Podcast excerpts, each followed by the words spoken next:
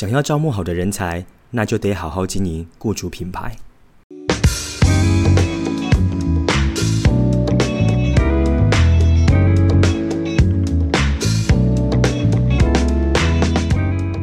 Hello，欢迎回到创业喜巴拉，让你的创业不再赌身家。我是石刚。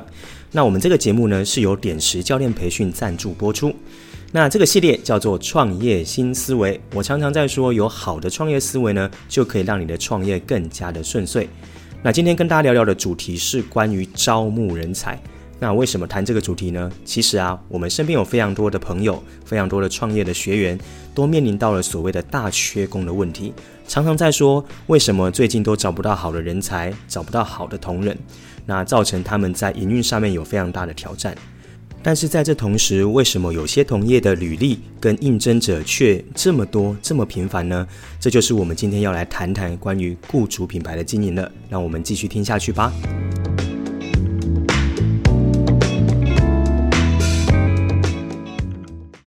首先呢，要先聊招募人才以前，我想我们应该先知道究竟为什么原因现在会造成这么严重的缺工。那缺工其实现在并不是个人的业主跟业态的问题哦，有很大的因素，当然来自于大环境的变化。第一个呢，当然就是这三年困住我们最大的原因，就是 COVID-19 疫情的关系。疫情的发生呢，其实让非常多的呃受雇者或者是说工作者有了不同的启发。那其实对很多创业者也是一样。我先来聊一下哦，关于呃受雇者的心态跟想法是什么？呃，他们有些人可能会发现，我今天在一间中大型的公司，或者是他的朋友在中大型的公司，也因为疫情的关系，造成后来可能被裁员。那他就会在想，如果我今天在的是一间中小微型企业，那我是不是也会发生一样的事情呢？因为连大公司都发生了嘛。那既然是这样，我是不是应该另谋出路呢？这时啊，他们就已经会思考着更长远的一些未来跟想法了。与其呢，我在这里呃，就是过得这么不稳定，倒不如呢，我就勇敢的闯闯看。好，这可能是有一些工作者，甚至是偏向是人才的人，会开始思考的问题。于是啊，他可能有一些积蓄哦，他就会觉得，那我来做点小本生意吧。不然呢，他们可能会开始透过他本来的专业进行开始接案的这个状况哦。因为接案有时候一开始呢，透过过往的人脉跟专业的经营，有时候啊接案当一个 freelancer，他有时候一个月可能也会有三万四万的收入，甚至更多。那工作更弹性哦，甚至可以开始累积自己的，就是呃掌握自己的收入来源，也因此造成他们慢慢的不想要在大到公司上班了。哦，所以这个是啊，疫情下造成的思想跟思维的转换。那第二个呢，是很多的平台的崛起啊，像是 f o o p a n d a、Uber Eats 这种外送平台，或者各地的这种 Uber 的计程车司机等等，这都是行之有年。这也会让很多人发现，他呢不需要被限制打卡，不用被管理，那他可以自己呢来决定自己的生活形态，也可以赚到比公司可能是一般上班更多的薪资。那当然，他就不会想要进公司了。哦，这是第一个缺工的问题。那再来呢，我讲讲业主啊，这两个原因也会造成企业主去思考，我是不是应该缩编？好，那我是不是应该要 cost down？因为呢，呃，疫情来的时候，它的费用啊跟固定成本根本是入不敷出，那就会造成呢，可能会开始呃裁员啊，放无薪假等等。那也因为这样子造成的恶性循环，让更多的工作者。该产生的危机意识，所以他们就会开始做做我刚才讲的那些事情。所以啊，造成缺工有一个很大的这个结构来自于这个状态。好，这是大环境。那第二个呢是什么呢？就是大型企业呢有扩大增产、扩大发展的迹象。哦，所以举个例子，像我们的护国神山台积电嘛，哦，还有非常多哦，都是纷纷的呢到中南部开始进行设厂，对吧？那设厂之后啊，其实就会造就当地非常多的就业机会哦。那福利相对来说又是更好，所以有一些工作者呢，他如果没有跑出去当自由工作者 freelancer 的话，他就会想，那我与其在中小企业哦，就是领个呃四万五、四万五万这样子，倒不如呢，我可以去跳到更大型的公司里面去哦，福利呢跟制度甚至稳定度也许来得更好一点。哦，就是因为这两个原因呢、造就很多现在的企业主，尤其是中小企业主，你是招不到员工的原因就在于此。那第二个呢，就是呢，现在我们得了解年轻世代的工作者，他们所追求的到底是什么。那现在啊，非常多的年轻的工作者都是来自于西元两千年以后所出生，我们称之为叫做 Z 世代。那其实啊，Z 世代他们呢，他们所重视的事情不再已经是福利跟薪资了，他们有更多呢追求的是在于自我价值跟自我的这个意识哦，来建筑在这件事情上的工作的期待感是更多的。什么意思呢？例如说，这份工作对我来说酷不酷？好，对我来说这个工作有没有意义？有没有对我来说的意义，而不是对社会来说的意义？哦，这个反而是他们所更重视的。那导致这个原因，是因为现在网络时代对他们来说，一出生就生活在网络的时代，跟我们过去是不太一样的。所以他们所接收到的资讯啊，或他们所接收到的东西，都来得更广、更多元。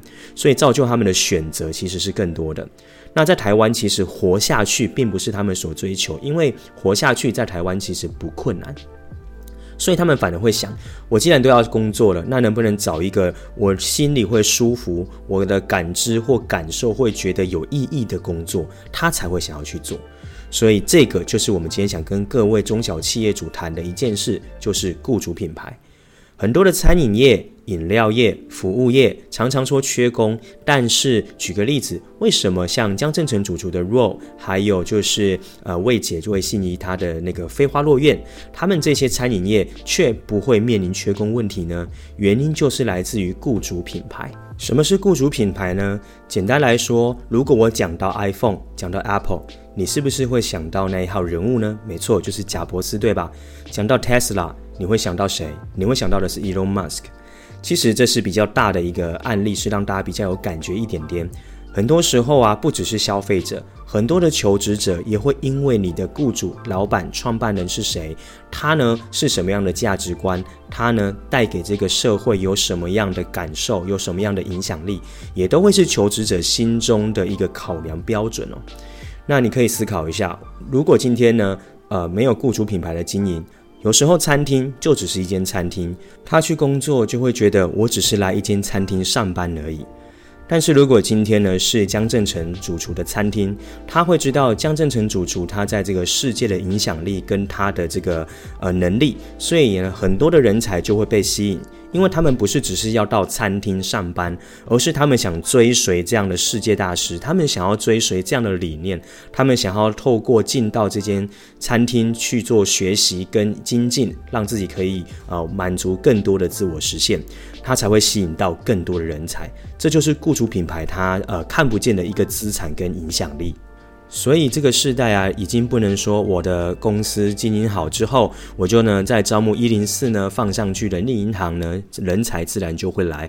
这已经是变成一种被动式的招募了。那我会认为哦，现在应该在雇主上还得运用社群媒体的力量哦。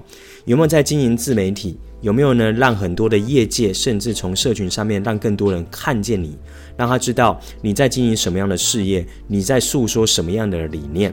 好，那雇主品牌不是为了呃，就是炫耀自我，我觉得它是在呃传递你的价值观，它是呢在传递你的影响力，甚至呢告诉各位你是一个什么样的领导者。那人才其实呢都在期待可以在一间能够有舞台发挥的公司。那么，领导者跟创办人就是关键。我以我的公司自己为例子来跟大家做分享。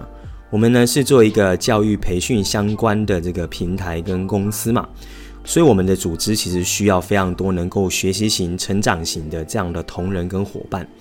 所以啊，我就在思考，那我应该怎么样吸引这样的人才？我就会去推估这些人他们应该会有什么样的特质，他会喜欢什么。第一个呢，我自己就在我的脸书，其实常常在写写一些短文。好，我也会录 podcast 嘛，那我也会在外面进行一些活动或者商务组织的这个投入哦。那主轴的目的呢，是为什么？其实是为了接触到更多的一个曝光度。包含我会回大学接受一些大学的邀约回去授课，原因都是几个。第一个是对外曝光我是谁，然后呢，我可以传递什么价值，我正在找寻什么样的人。那第二个事情是，呃，很多的人才你也必须主动的走出去找寻。像我清楚知道我要的人才的属性之后，我就得主动出去走，我就不能在一般的这种招募平台上面去等待。所以我去了学校，我开了一些课程，开了一些讲座。其实我的目的呢，都是第一个去让人家可以。呃，过来，因为会想要来参与讲座或课程的相对比较积极，对吧？那在从这个过程当中呢，去观察有哪一些呢，他的状态呢是很不错的，我就会呢在事后呢跟他们做多一点点的交流，甚至留下我的名片，也会让他知道呢，就是我们公司也在找寻一些人才，如果他有兴趣的话，也可以跟我们保持联系。好，所以这是我会做的事情哦。那你可能会说，诶，但这是你们服务型工作才比较有机会啊，但不一定啊。举个例子来说喽，像是那个我认识那个德莱素餐饮的这个共同创办人关登元小关老师，他其实啊，他也会常常在他的自己的脸书去分享他自己的学习跟经营之道，或者有些创业者还会进行出书的动作。简单来讲，就是在传递更多的价值观，然后去帮助更多的人。那这些呢，都是在经营雇主品牌很重要的一些方法跟切入点，大家也都可以做参考。最后呢，我们可以来总结一下：经营雇主品牌，第一个，你必须主动的走出去，找寻你要的人才在哪里，去曝光，让更多人知道你是谁，你想要做的事业是什么，你的价值在哪里。第二个，透过社群媒体经营自己，让更多人可以透过网络认识你。我相信这样子，你应该会有更多的人才来找到你喽。